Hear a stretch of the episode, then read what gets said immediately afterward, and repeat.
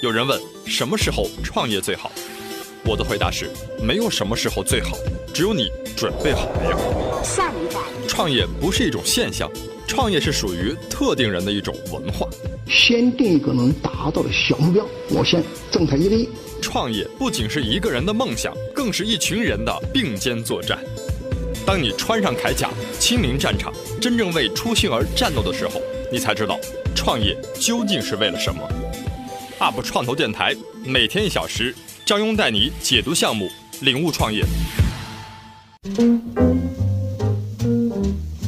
欢迎回来，这里是 UP 创投电台，我是主持人张庸。今天我们谈到一个关键词叫 VR，在二零一六年 VR 元年来临之际啊，很多 VR 类的公司都会上过我们节目，给大家做过一一的分享。有 VR 眼镜，有 VR 交互体验的解决方案，有 VR 公园，有 VR 游戏等等等等。VR 用在每个不同的行业当中有都有非常不错的表现。VR 在二零一六年可算是在整个资本市场火了一把哈。那在年底的时候，VR 呈现出什么样的一个态势？今天呢，我们将对 VR 做一个深度的探究。今天我们请到了魔像的创始人李树新来到直播间，跟大家来分享一下他的关于小米的 VR 眼镜现在是什么个情况。马上请出今天代表李总，你好。你好，大家好，我是魔像科技的李树新。嗯，那魔像科技是一家小米生态链公司。那我们是今年四月份成立的一家专注 VR 硬件和内容研发的一家小米生态链公司。嗯那最近小米发布的一款 VR 眼镜，就是我们和小米的探索实验室共同开发的一个产品。嗯，今天来到我们直播间呢，首先要接受一下我们的这个创业者综合素质的挑战哈。我们的听众对您将有一个第一次的印象，可以开始我们的挑战了吗？好的，欢迎进入创业者综合素质大挑战。挑战要求快速回答主持人提出的各类问题，鼓励真实回答。以下问题纯属娱乐，接受挑战不可反悔。爱不爱运动？我算是爱运动的，喜欢哪类运动？骑车、跑步，自己是内向还是外向？算是偏内向的。酒量有多少？没怎么喝酒，但是也不怎么喝醉。个人脾气值，如果脾气从好到坏，脾气越暴躁，零到十分的话，你会打几分？我算是在五分。最欣赏的企业家是谁？我最欣赏的企业家是马化腾。如果让你去定义自己自由财富之后，你会做的第一件事儿是什么？我觉得其实可能还是继续在做 VR 吧，因为做 VR 创业本身是因为兴趣啊，并不先主要并不是考虑财富自由，所以这是一个我觉得这本身是一件很有趣的事情。最满意自己的哪项职场技能？如果说职场技能的话呢，我觉得我就在技术领域呢，算是可以自己吹嘘一下吧，就算是见多识广吧，在各个技术领域呢都有很多涉猎，那跟以前工作经历有关系。差不多国内可以说在整个业界所有的半导体行业的各种产品，从公交卡一直到这种高性能的计算机，都有在实际的项目参与过。喜欢被人采访吗？没怎么被人采访过，所以说不上。这个每天能睡多少个小时平均？差不多就在六小时。对自己的这个兴趣度的激情度打分的话，你会打零到十分多少分？如果说创业激情来说，我觉得现在还在十分。如果你经历了这个创业之后，你对创业这个词儿的认知去理解的话，你觉得创业是个什么事儿？我觉得创业就是能够做自己喜欢的事情，能够坚持自己的理想。我觉得这是它最有意义的一点。给你个机会哈，如果你要想收购一家公司，助于你这个公司下一步的发展的话，你会收哪家公司？可能具体的公司的名字呢，我还说不上，但我们会主要会找这样对内容啊、娱乐啊这样的内容更有一些理解的、自己独到理解的一个团队。平均每周开几次会？那开会就太多了，就毕竟因为在创业阶段的话呢，和在大的企业工作不一样嘛，我们需要除了一些像公司层面的工作以外呢，还有很多项目的具体实行都需要亲自去参与。嗯，所以呢，会涉及到方方面面，包括有项目的讨论、产品的讨论啊，然后像这些公司管理的，是差不多可以说有超过一半的时间都是在各种各样的会议。现在产品是被小米投了哈，一年能见几次雷军？这个其实倒是和小米的，我们主要是和小米的探索实验室合作，嗯所以是和探索实验室的唐木呢，唐总呢是经常是差不多我们定期每周都会开会，嗯这个比较多。然后那个最想谁成为你下一轮的投资人？我觉得可能对我们现在的阶段来说的话，我们倾向于和具有在内容和互联网的应用流有流量，特别是说像视频和直播啊这样的有流量优势的一些直播平台或者是视频平台合作。给自己的领导力打分的话，零到十分你会打几分？我觉得自己感觉大概在八分吧。嗯，另外两分差在哪里？嗯，毕竟确实是说，我觉得自己对于做这个事情本身关注比较多啊，有时候对员工的关怀，对这些员工的关怀和团队建设呢，有时候在投入的精力少一点，还是需要能够我自己感觉到要进一步去提升的地方。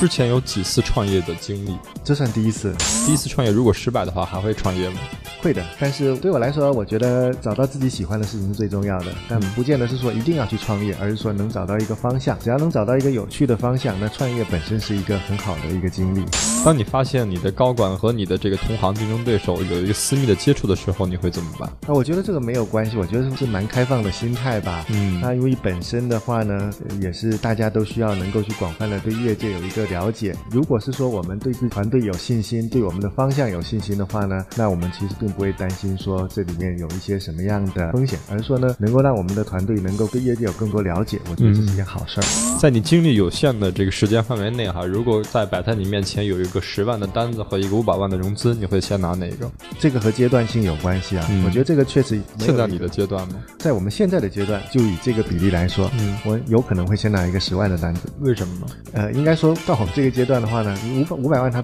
根本上不会改变一个当前的这种整个模式和局面，但是一个十万的单子。呢是在这个阶段能验证我们整个商业模式和我们的用户的一个很重要的手段，倒不在于这个钱的多少，嗯，就是验证了一个模式，对，这是非常重要的。这是对对于任何创业，尤其是在 VR 这样的创新的领域来说，很多事情是未知的，所以呢，有一个这样的机会，有一个切实的用户需求，有这样的单子，说明说是有用户需求的。嗯那验证这个需求是是一个非常重要的事情。当你和你的投资人这个面对一个问题的时候发生争执了，然后你们会怎么办？这争执没有办法协调了。我觉得对于争执来说的话呢，主要是起源于双方的理解上的偏差，嗯，那就是没有把这个事情说透，嗯，所以我觉得有争执不要紧，有争执的话，应该是去倾听不同的观点是好事儿，嗯，那自己的观点，不管说我有多相信这件事儿，每个人都会有自己的局限，嗯，那我们如果有争执，我们应该更全面的去、更深入的去沟通，找到大家分歧的地方在哪里。如果客户放你鸽子或者放单的话，第一反应是什么？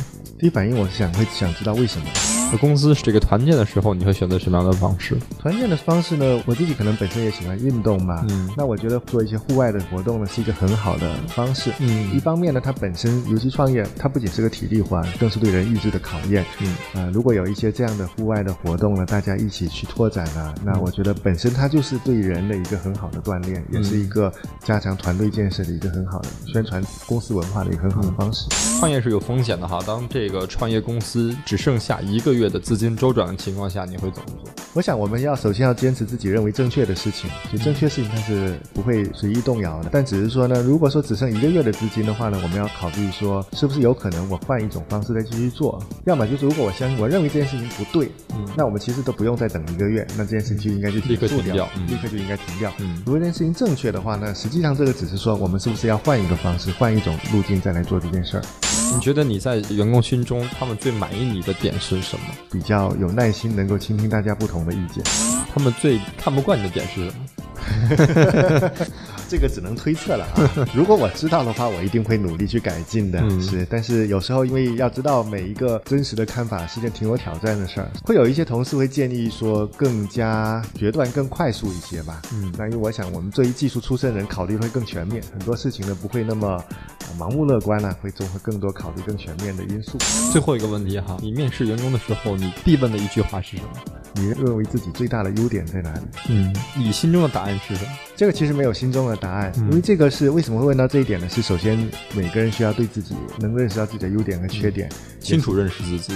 对啊，能够清楚的认识自己，知道自己喜欢什么，不喜欢什么。所以这个问题就是一个很开放性的问题。是，而且呢，它也是一个总结。在我们前面，因为一般面试都会谈到说他过往的经历啊，自己擅长做什么，嗯，呃，做过一些自己觉得好的、做得好的、做得不好的地方。嗯，这个其实是一个总结性的问题。那一般来说，看到问到他的自己的认识到自己的优点的时候呢，通常每个人都会谈的比较多啊，嗯，会谈到无论是性格或技术各方面的。那实际上这个问题是对于他过去自己的一些总结。嗯。好，这个板块您顺利通过挑战了哈。接下来我们将会在下个板块当中对您的产品进行深入了解。下半段见。欢迎回来，这里是 UP 创投电台，我是主持人张勇，欢迎大家继续跟我们参与节目的讨论哈。今天关于 VR 这个市场当中，您对这一年 VR 整个走向您的看法，可以关注节目的微信公众平台，搜索“优看传媒”或者是“四桶大岩浆”拼音全称，订阅每期节目详情，也或许是加上张勇我的私信账号幺八五六五六四幺五八零幺八五六五六四幺五八零，一起来探讨关于这个 VR 的行业。今天我们谈到了 VR 的这个眼镜哈，我们来听听李总给他们介绍一下，就是在这个行业当中啊，我们这个产品究竟是做了一个什么样的一个东西？嗯，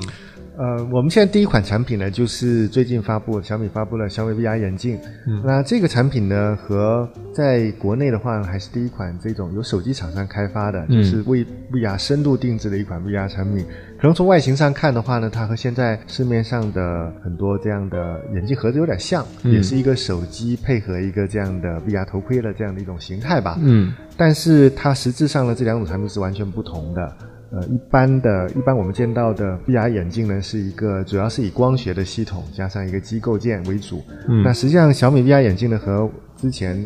在国际上也只有一款三星出过一款 Gear VR，就这两种产品是属于一类的，也就是它把手机和 VR 的头盔作为一个整体来设计。嗯，有大量的优化系统优化工作的话呢，都是在手机本身来开发的。嗯，而这种方式的话，最大的优点就是它能够充分保证整个 VR 的体验。嗯，我们传统的就是说把这个手机放在了这个 VR 的盒子里，让盒子去体验整个眼镜。我们做的是就是将手机的这个体验和盒子的体验，把它双重体验进行一个优化，去打造出这样的产品来。对，它作为一个整体来设计，整个产品呢，包括交互。呃，就举个简单的例子来说吧。嗯，那在手机上面的话呢，如果你在使用 VR 的过程中有一个电话打进来了，嗯，那这时候实际上就要在手机的底层去做一个这样的分析，这时候能够正确的显提示用户应该怎么操作，这是个简单的例子。还有说，比如说 VR 最容易引起眩晕啊，像是延迟的问题，这也只有在手机的底层的操作系统进行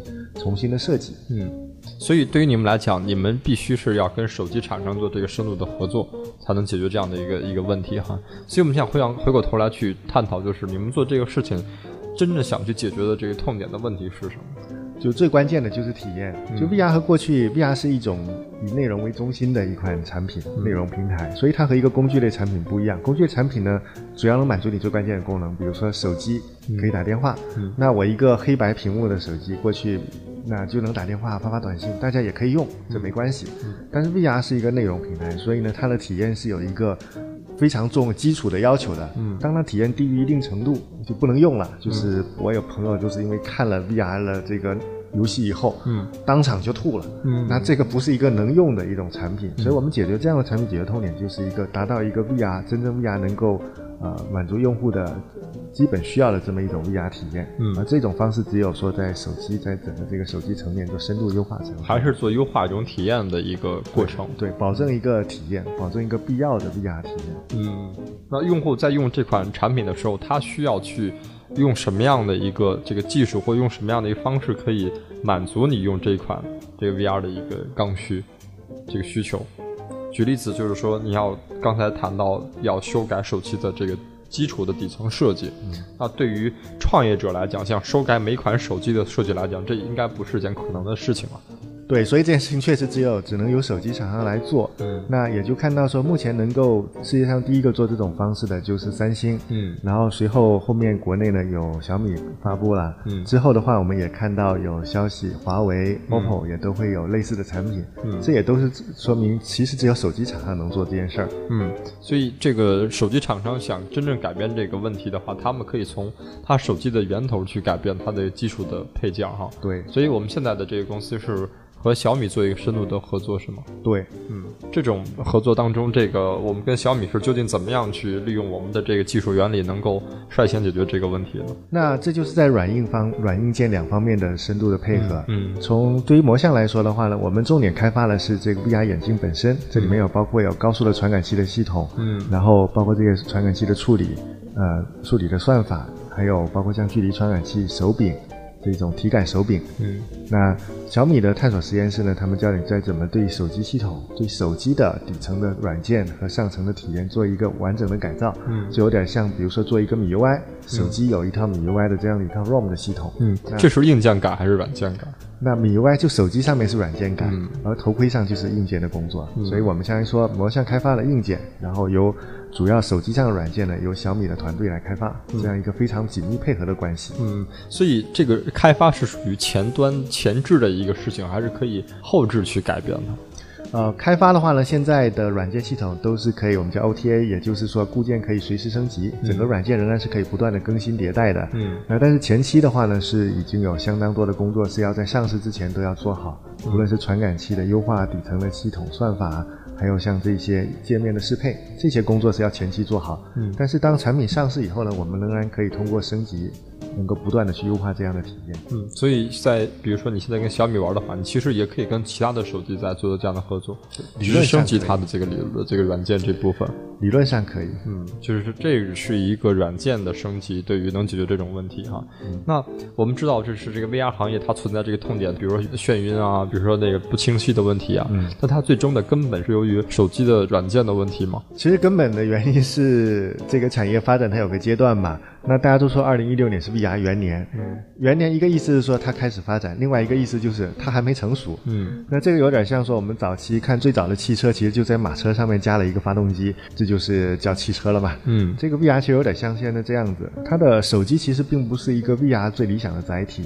比如说 VR 的一个理想的 VR 设备，它应该有两块屏幕，两个眼睛各有一块屏幕。嗯，它需要特别高的分辨率。像现在手机，我们一般说全高清的屏幕嘛，就是两 K 乘一 K 的分辨率。但是对于一个 VR 的设备来说，它的分辨率应该要到十六 K 乘八 K 以上。嗯，这个是手机完全不能支持的。那也就是现在的话呢，相当于大家就有点像说我在找一辆马车上面装个发动机，就就当汽车用，所以呢会觉得哎呀体验有各种不好。呃没有这种车厢啊，没有各种各样有各种各样的问题，但它只是一个产业发展的一个早期阶段会出现的状况。嗯，所以你觉得这个阶段我们把这个阶段的事情把它先解决好就 OK 了？是，就是把这种体验能够让大家看到说，比如说对汽车来说，我们跑跑得比马车快，嗯不需要不需要这个有一个马来签，不需要去喂饲料，嗯，这个也不会把大街搞得臭烘烘的。那也就是说，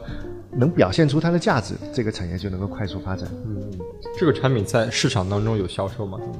这个产品马上就要上市销售了，嗯那这个阶段正在做一个公测，也就新品上市前，我们都会做一个比较认真的，在呃差不多有一千用户吧这样的一个范围内做一个公测，然后去倾听用户的反馈，嗯。所以针对这些反馈的话，会再做进一步的优化。这属于是小米的这个用户的社交或者用户的这种市场反馈这种模式吗？对，这也是小米一贯的秉持的风格，也就对于说用户的体验特别关心。因为传统的硬件公司可能产品上市了定了这周期，发布了以后就开始卖，但是小米会不断的去倾听用户的反馈，做内测、做公测，做完内测做公测，然后根据公测的结果还要不断的去优化。嗯，所以这款产品在上市之前的这个价格已经透露了吗？对，现在这个上市的零售价是幺九九，嗯，这个幺九九附带的产品是什么？是一个就是这个幺九九包括一个 VR 的头盔以及它相应的手柄，一个体感嗯操作的手柄。嗯，给我们形容一下这个头盔的这个外形，包括重量，包括它的佩戴式或交互式体验，跟其他的这个 VR 硬件有区别吗？对这个头盔的话呢，从外形上看呢、它乍一看感觉就是一个很典型的 VR 的设备，嗯但其实它的是一个和小米的其他产品一样，这是一个在用户体验上经过长期反复的打磨的一款产品。就我们在功能已经完整以后，也就是所有功能都齐全以后，还做了两百多次的修改，嗯主要就在体验上面，包括说怎么适配不同的头脸型啊，因为每个人的鼻子啊，然后你的额头啊这些宽度，人体的特点都是不一样的。那我们就针对不同用户做了大量的测试，嗯大了头小了头啊，嗯然后不同的眼睛的宽度啊，做了大量的测试，以及佩戴的舒适度，在这个重量的分布等等，总共做了两百多项调整。嗯，所以这些调整给你最后的这个得出的结论。你最后制定的出你的这个规格来讲，是能够匹配众多人去适应的一个头盔。对，这就是能够几乎匹配所有人群的一款。那但是，而且我们追求的不只是说能够匹配，而是说能够让大家使用的过程中非常舒服。嗯那能够匹配，所以它其实是在规格已经确定，规格已经完成。假如是以一个产品规格书已经完成的基础上，我们还在不断的去修改，嗯根据使自己使用，根据用户的体验的反馈，不断的去反复修改。嗯，所以现在这款产品是一款你们公司的一个单品吗？还是说它会有之其后的其他的这些系列的产品？这个产品也会仍然会有它的一个持续迭代的过程，嗯就每一款硬件产品呢，我们会包括说可能支持更多的手机啦，嗯，然后本身在体验上面有一些更进一步的功能，嗯那这些都有在计划中，嗯也在明年也会有相应的新品的上市。因为我们知道这个 VR 的硬件，它用在了不同行业、不同领域和不同的功能上，都会有特别多的这个可以想象的空间。我们做这样一个头盔，当时给它去定义了一个使用方向吗？对于这个产品来说的话呢，最重要的一个方向就是可以说是一个教育市场普及的作用。VR 的话呢，可能听过人特别多啊，几乎所有我们上前不久做的一个调研，当然在城市里头差不多有超过百分之九十的人群大家都知道 VR，、嗯但是用过人其实不多。嗯很多人都知道这个名字，但是用过人并不多。嗯另外呢，VR 的体验呢，VR 这样的产品它尤其需要用户亲身去感受。嗯就我们讲的天花乱坠，你可能也不知道这到底是个什么东西，需要自己亲身去感受。所以一款价格非常厚道的，用户很容易能够去拿到的一款产品的话，在对于说整个产业以及说对于消费者来说呢，都是一个很重要的一个阶段。当然，同时它也会很大程度拉动整个内容开发。嗯，所以我们看看，就是究竟这款硬件怎么去定义一个内容的方向。在下半段的时候，我们将会对它的商业模式进行深入探讨。下半段见。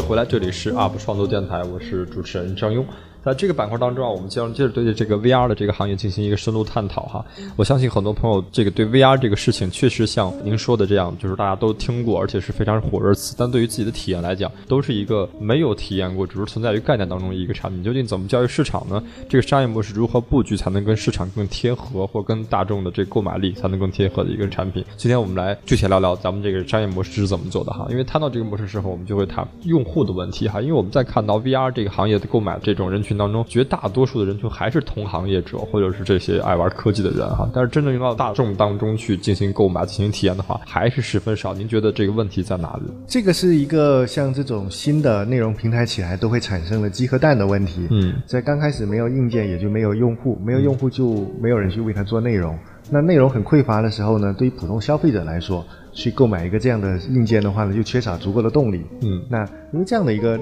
对 VR 设备来说，它的价格就用户愿意接受的价格，其实是由它上面能承载的内容决定的，跟你硬件的成本没有关系。嗯所以它需要有一个先有一定的设备，嗯一个相对廉价的设备，这样的话带动一部分内容进来，有了内容拉动用户进进入一个正向的反馈，它才能逐渐形成一个良性的生态吧。嗯，所以你觉得现在是一个 VR 的游戏或者 VR 的这个硬件的一个过渡期？它算是一个早期阶段。嗯，那早期阶段会不会意味着我们公司对于早期阶段是一个市场培育但都不那么商业化的一个行为动作？如果是说在消费级的就普通消费者的市场呢，在现在来说确实是有一些挑战。嗯但是因为 VR 呢，其实不是一个新的领域啊、v r 是一个具有五十年历史的一个很有相当长阶段的一个专业的行业吧。嗯在两千年的时候，二零零零年的时候，十五年前，嗯整个 VR 的产值，全世界 VR 的设备销售就已经达到了十五亿美元左右了。嗯所以这其实是一个很有很长历史的，但它在专业领域一直有很多应用。嗯所以在对于说我们在做 VR 领域创业来说的话，它并不是说没有这样的市场机会，而是说呢，它会有一个发展的过程。那每个阶段的话呢，我们不仅要看到未来它在消费市场的潜力，也要看到说在当前阶段的话，它有哪一些真正的比较比较接地气、比较现实的机会呢，能够抓得住。嗯，所以您在谈到这个现有的阶段当中，这个市场的机会和未来我们能看到的，就能想象到的，您帮我们分析一下，在这个市场当中，它的机会点存在于哪里？包括您的产品怎么去切入这种机会点？啊，这些机会点其实有两个方面角度要来看，一个是它的现实，从技术角度的限制，在当前这个阶段的话呢，大家可能能看到说，会想象 VR 是个什么，可能会想象说像 Matrix 啊、骇客帝国啊、盗梦空间那种非常理想、非常震撼的一些场景。嗯，但是要看到说，在这早期的时候呢，其实现有的阶段，它的技术发展还没到那个阶段。嗯那它能给到用户的体验的话，并不是一个说我真正能够实现你所有可能性的这么一种平台，而是说呢，它可能在一个具体，比如说视频啊，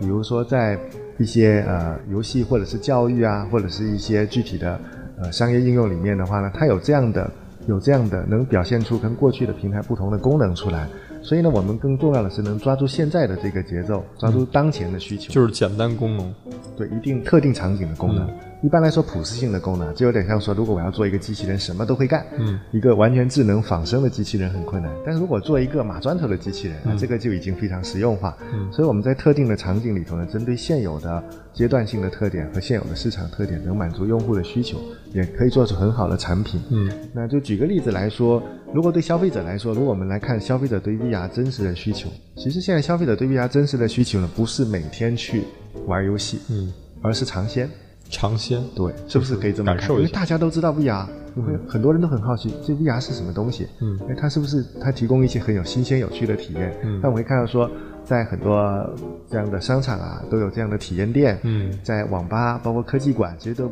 有蛮多这样 VR 的设备，很多地方都排起了长队。嗯就是因为它其实满足了人的是一种诶去好奇心啊、新鲜感啊、嗯这样的一些需求。那针对这样的需求，也就是这些产品呢，像这类的产品呢，它能够在市场上成功的一个很重要的因素，嗯它抓住了当前用户的一个需求点。嗯所以你现在切入的市场也是要切这种新鲜感的市场吗？可以这么说，嗯，那对于这种产品，它后续的后劲儿来看，会不会会有影响？就是当大众被慢慢普及或者慢慢都体验完之后，这款产品它后续的力量会不会削弱？呃，它会它会需要有一个持续的转化，嗯。就因为本身 VR 是一个发展的市场，它的用户人群本身也在增长，呃，这有点像说手机一样，那手机功能即使手机功能已经完善以后，它的市场仍然在持续发展了很多年，因为这个是个增量的市场啊，首先它是个增量的市场，我目前来说，今年整个 VR 的用户也就在差不多一千万的这个规模，嗯。这离整个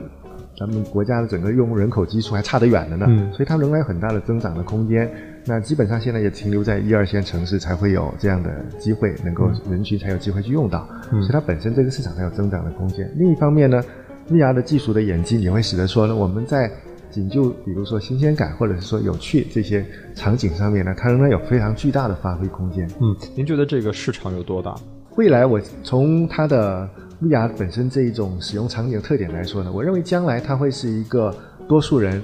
娱乐和工作的一个重要的设备，它会代替现有的很大程度上代替现有的这种大屏幕的设备，包括像电脑或者是电视这类大屏幕的设备。嗯嗯那因为它有一些功能，VR 有些特点呢，是过去的任何设备它是不能提供的。嗯它给了一个很大的自由，给人一个跟可以说 VR 使人和网络是紧密联系在一起的。嗯我们不仅是通过一块像电脑屏幕这样一个小窗口去观察一个另外的网络世界，而是能让人真的进入到这个网络世界里面。这是过去的任何的设备或者我们看到其他任何形态都不能做到的。嗯，所以您觉得未来的 VR 有可能是计算机的最最新的一代这种可以替换屏幕的一代产品？对，它是一种，它可以说是人和机网络世界的一个一个入口。嗯现在的入口就是像手机或者电脑这样的屏幕，嗯那它相应该说，它还是一种隔岸观火吧。你在你人在这边，网络在那边，嗯你通过一个这样的窗口看它。但是呢，像虚 VR 的话，虚拟现实是可以让人真正进入到这网络里面去的。刚才您谈到您的这个价格的问题哈，我确实也听出来您对于这个市场您的预估说它应该是一个教育市场过程。同时，我们也看到在这个市场当中做 VR 眼镜的一些企业，他们也会把价格定在了上千元，嗯啊，也有很贵的价格，也有很便宜的价格。VR 的这个价格定位空间的这个差距十分之大，您觉得这个空间里存在的这些问题在哪里？然后这些空间的定位的原则是什么？在每一个领域里头都会存在不同的定位的产品，嗯有高的有低的都有都会存在，嗯那本身的话呢，VR 它在很多商业领域里头呢也有它的自己特殊的一些需求，嗯那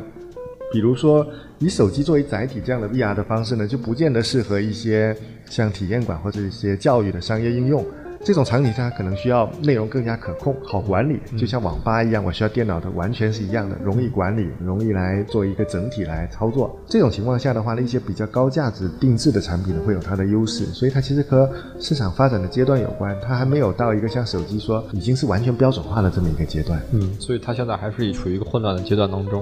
VR 的这种技术，包括它的一些指标，现在在国际上有没有一个恒定的一个参数，或者是恒定的一个标准？现在还在非常快速的发展。就像我们说到像屏幕吧，最典型 VR 的体验的一个关键点就是屏幕的清晰度吧。现在的话呢，最好的屏幕也就是我们说的叫做两 K 屏嘛，嗯也就就差不多二五六零乘幺四四零这样的一块屏幕。嗯那但是理想的 VR 的屏幕要在十六 K 的，就是一万六千像素。这和现在的这个两千多像素比，这差了好多倍，所以它还没有形成一个标准的规格，说我就是这个就是最好的，它还要仍然需要很还蛮多年快速发展。嗯，VR 对于你生活来讲，它是你的必需品吗？对，目前来说的话呢，应该说目前在 VR 这个阶段的话，它还是不是必需品。嗯，这有点像说我们如果在过去十年以前，嗯，智能手机是不是必需品呢？当时手机比较重要，但是智能机是极少数人可能或者商务人士玩的。但现在可以说每个人手机都是一个必需品了，就它就不只是一个阶段电话的工具，所以它是一个阶段的问题。它本身以它现在的技术阶段以及它的体验各方面还不能达到成为一个必需品的阶段。嗯，那现在你用 VR 的这样一个频率，或者是用户使用它的频率大概是什么样的一个范围？当然我自己因为我自己做 VR 的产品，你会天天去我会每天都会去使用，会去体验去看。但是这是这不是一个典型的场景。嗯，目前典型的用户场景呢，总的活跃度的话并不是那么高，这也就是。从另一方面也是验证说，用户现在主要是一个尝鲜性的需求，基本上是有一些新的比较热点的内容啊，才会有用户才会更多的去体会。嗯，所以它现在呢，还不是一个总的来说，它现在消费市场呢，还不是一个说大家日常使用的设备。嗯，在这个板块我们先聊到这里哈，下板当中我们将接着对这个项目进行一个深入探讨，也希望大家跟我们继续来进行群里的沟通和互动哈，下半段见。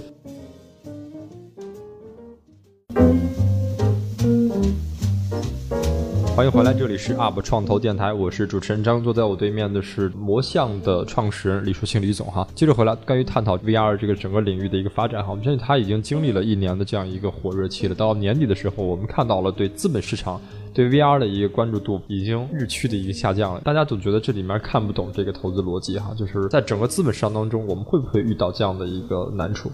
我觉得其实这个是属于一个资本市场来说，它属于一个投资逻辑的一些切换。嗯，去年呃有一些上市公司吧，在二级市场上对 VR 有一些跟风的一些炒作吧。嗯，那这算是也算是一种投资逻辑，也可以这么说。但是并不是针对于这个产业本身的价值来看的啊。嗯，那它是一些偏短期性的行为。但在今年的话呢，也包括一些国家政策变化吧，所以一一定程度上遏制了这种一些炒作的这样一个短期行为。嗯，但其实作为从产业本身来看的话，今年 VR 这个产业的发展应该说是在一些方面呢，甚至是超出预期的。比如说在前不久的话，微软也推出了 Windows 在 Windows 里面内置的对虚拟现实这种 VR 技术的支持。那这个是应该说是在前面的话呢，并不在今年的计划里面。所以差不多我们看到说主流的计算平台，无论是像我们桌面的系统 Windows 的啦，或者是说安卓的手机各种系统呢，都已经内置了对 VR 的支持。它这个产业的发展，在产业本身的发展是仍然是一个非常健康稳定的状态。嗯，但是 VR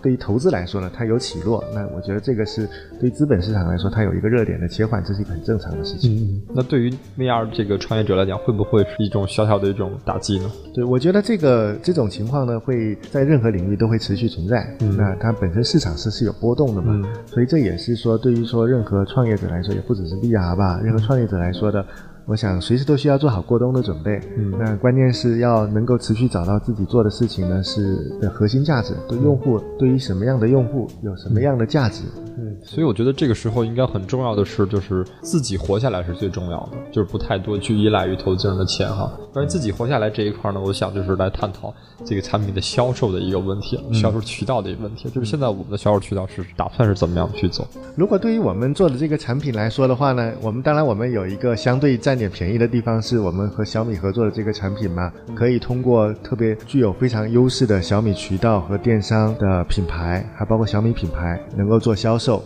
那在这方面的话是比较乐观的。嗯，就是搭载着他手机的销售渠道去一块儿去这个销售我们的产品。对对，这个有做过这样一个预估吗？就是小米的这个销量大概百分之多少会搭载这样的产品进行一个市场的一个销售？对我们预计就以保守估计吧，就是本身已从包括用户的反馈和一些热度来看，可能在。这些人群里有百分之五到百分之十的用户，大概能够会去尝试这样的产品，因为它本身单价也不高，嗯，那又能提供一些很有新鲜有趣的体验，而且呢，它应该说现在在国内呢还属于小米用户的一个特权，其他的平台还没有，嗯，所以我们预计大概在百分之五到百分之十之间吧。对于小米来讲，你是它唯一一个 VR 的一个平台，对，嗯，那对于你来讲，其实有利也有弊嘛，利是在于你能搭载平台能。能造势，能够借助小米的渠道优势，能够销售。嗯，那它弊就是在于你会封掉自己对其他手机的适配的这样一个方式。呃，我们有两，所以我们其实是探索在硬件和内容方面都做了不同的探索。嗯，对于内容方面的话呢，它是并不局限于一个平台，而是说在这种对于内容来说的话呢。小米更可以，更重要的是作为我们内容的一些种子用户，嗯，能够在我们早期发展的时候呢，能够通过这个社区和小米粉丝的影响力，给我们带来更多的早期的用户和人群，能够提供这样的反馈。对，那未来的时候，当你真正市场化之后，小米会因为你的市场打开而去让你去，就是让你全面开放跟其他手机的这种适配的这种战略吗？所以从对内容来说，小米的生态链模式一向是一个很开放的一种模式。嗯，啊，小米的生态链公司并不是只做小米品牌的产品，嗯，或者是米家品牌产品，呃，它都是有很多小米给予了很多这样的支持，嗯，或者说用小米生态链公司模式的这个原则来说，就是它只能帮你扶上马送一程，至于能跑多远，呢，其实要看各家公司自己的这些发展。是怎么去验证这个商业模式的这个试错性的这个成本？然后这个试错的周期大概您有预估吗？对，这个确实是一个特别关键，尤其对 VR，我觉得对于 VR 这样的特别新的品类来说啊，这是一个非常根本的问题，有很多需求就。就它可能想象中很好，但是在现有的条件下呢，不一定能达到用户的期望。这里面会包括说，我们跟用户直接的访谈，我们会去上线做 A/B 测试，然后从不同的方案来比较用户的反馈。这是经济创业方法论呢，是我们整个公司在整个创业过程中一直秉持的一个原则。嗯，在谈到这个产品的时候，因为我们是从深圳来，在北京跟阿尔法做的这种专场的活动哈，但是我们对于深圳的这种 VR 的设备来看，确实看了不少，而且深圳有一个特别大的一个电子计算机。叫华强北，因为我们在华强北，只要走一圈，几乎家家都在去销售这个 VR 的这个眼镜哈。不太清楚，就是 VR 这个市场它的这个混乱程度究竟有是一个什么样的程度？然后在这个市场当中，怎么样能够让众多的这个 VR 的品牌能够脱颖而出，能够战胜他们，能占领市场的一个份额，能够产生自己的核心的竞争力和壁垒？您觉得在这块当中，您的优势是什么？就深圳本身在这个产业方面呢，是有一个特别敏锐的反应的。当然，这种的模式的话，它更多像是一个做一个生意。嗯，就并不是说做一个真正的创业，而是说他就是看到一个热点去做一个生意。嗯，那对于说我们它的复制性高吗？抄袭性很高，非常非常高的。嗯，那这种情况下的话呢，就是反应要快。作为一个生意来说，你就需要抓住当前的热点，反应要快。那但是如果说作为我们真正想要在 VR 这个领域，或者说任何一个这种新的领域想要持续去发展的创业公司来说的话呢？那我们就不能过度的去追逐热点，嗯，我们需要找到自己一个长期的方向，嗯，能够在上面不断的去耕耘吧。我觉得重点的重点的是说呢，我能够每年能够进一步，经过就算是我每年呢能够往往前进一小步。那经过四五年的积累以后呢，我也能够积累自己很独特的一些优势出来。在谈到这个 VR 这个行业当中，我相信它是有一个，就是您谈到您做项目是有一个技术难点的，是技术的一个部分的啊。所以我想了解一下，就是咱们团队的一个技术的一个配备的一个问题，就是大概这个团队的组合成员，包括合伙人的成员，大概分别是什么样？我们团队的，其实我们团队的特点很能反映出 VR 嗯整个这个产业的特点出来。我们团队主要是两类人，主要的大部分都是技术人人员，嗯，那研发的工程师和。各技术骨干主要都来自于两类公司，一类就是呃像英特尔啦、像 ARM 这些世界一流的半导体企业。嗯，那半导体企业的话呢，它的优点就是它的技术很强。嗯，现有的包括手机啊，我们各种计算机各种核心的技术，大部分都是由芯片公司来完成的。是。那另一方面的话呢，我们还有差不多一半一半的团队成员，另外一半的成员呢来自于互联网公司。我们包括有腾讯、有乐视、有优酷土豆、有爱奇艺的这些互联网公司，嗯，也都是国内非常。知名的这些互联网企业，嗯，那这样的团队的话呢，它的优势在于说，我们是一个应用和技术深度结合的，就是我们在做技术的时候，我们在技术上呢有一个持续的积累，嗯，但是我们这个技术呢，不是因为我们会做这个技术，我们想做这个技术，而是说呢，我们先从应用出发考虑，我们想要打造一种。什么样的应用，什么样的体验，然后在这个需求的基础上，在应用基础上，我们才去找到说，那这里面的核心技术在什么地方？嗯，我们在听了这个它的组合当中，因为 VR 是一个脱离内容而不可存在的一个个体。对于内容这一块，我们下一步打算是怎么去完善这个内容这块的补充？我们在内容方面的布局主要是针对视频类的应用，特别是互动视频。那这个从根本上来说呢，我的理解是，VR 有两类，对于消费者来说，它有两类吧。嗯，这我自己的定义啊，有两类核心驾驶，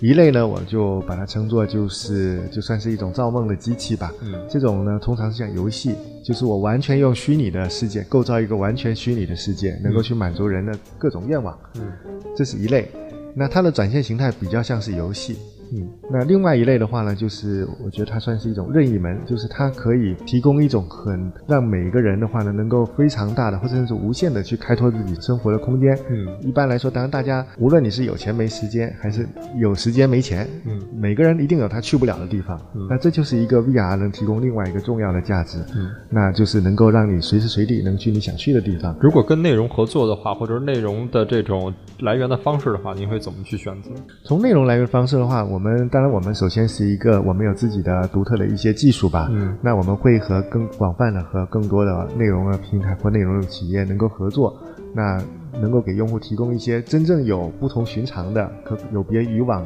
这种体验的，包括互，所以我们的焦点是在于互动视频。嗯所以互动视频的含义就在于说，我不仅是给你看，而是让你到现场，怎么能让用户真的有身临其境到现场参与这样的感觉？就是参与感的这种内容会为主啊。对。对，是不是会跟我们看到在这个商超里面的这种体验的 VR 的视频是一致的？呃，我们相信会能够比这样的体验能够更进一步，嗯就是能够更强的，能够带来一个很强的现场感跟互动，嗯，也就也许将来的话呢，我们就不用到这样的现场说、自己在家里就可以体验在家里大家就可以，因为内容很重要哈，而且内容的持续性也很重要。就是内容现在我们大家体验发现一个问题，就是它的更新的频率和更新速度非常慢。就是我们的内容这块选择的话，我们怎么去能够解决它内容的这个更新频率和它的质量的这种问题？对，所以我们的解决方案的话呢，首先就是解决一个现在制作成本，以及说提供一套端到端特别快速简便的解决方案，嗯。就不需要说你需要专业的培训，或者是非常昂贵的设备，或者是非常复杂的搭建的环境，嗯。就几乎能够做到像手机，你有一个手机随时随地就可以拍。嗯。所以在手机这样的设备普及以后，我们可以看到说，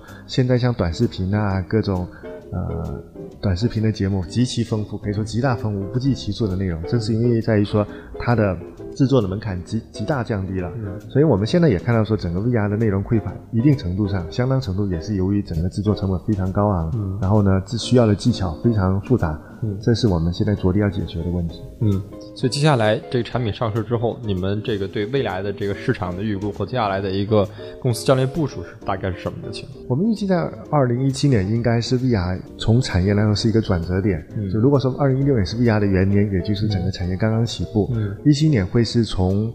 一些小众专业嗯开始逐步向大众普及的一个关键节点。嗯那所以我们在内容的布局上呢，也会从开始会从一些相对专业、相对于一些商业用户开始切入，然后呢，逐步在一七年的话开始向普通用户去渗透。嗯。好，我们今天的这个问题就问到这里结束了哈。我们也非常感谢今天李总带给我们关于这个在年底 VR 元年火了一年之后，在年底我们看到的 VR 的一个现状的一个问题。我们也特别期待这个产品能在今年上市之后，能够在小米品牌手机带动下，能够有一个取得不错的销量。谢谢李总分享，谢谢，也非常感谢今天的这个华信阿尔法推荐的特别项目，谢谢各位，谢谢。谢谢。